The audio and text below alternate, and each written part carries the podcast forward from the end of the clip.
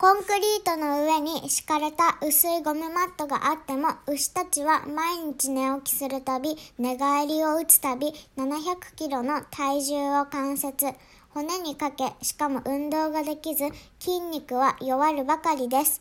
牛たちの関節の毛はすり減り、肌が露出し、これからさらに傷がつき、肉が見え、細胞が壊死していくこともあります。つなぎ替えの牛乳買わないで。スーパーには論理的な牛乳はほぼ手に入りません。牛乳は豆乳やアーモンドミルク、ソイミルクに変えてください。牛乳を使いたい場合は放牧牛乳をお取り寄せしてください。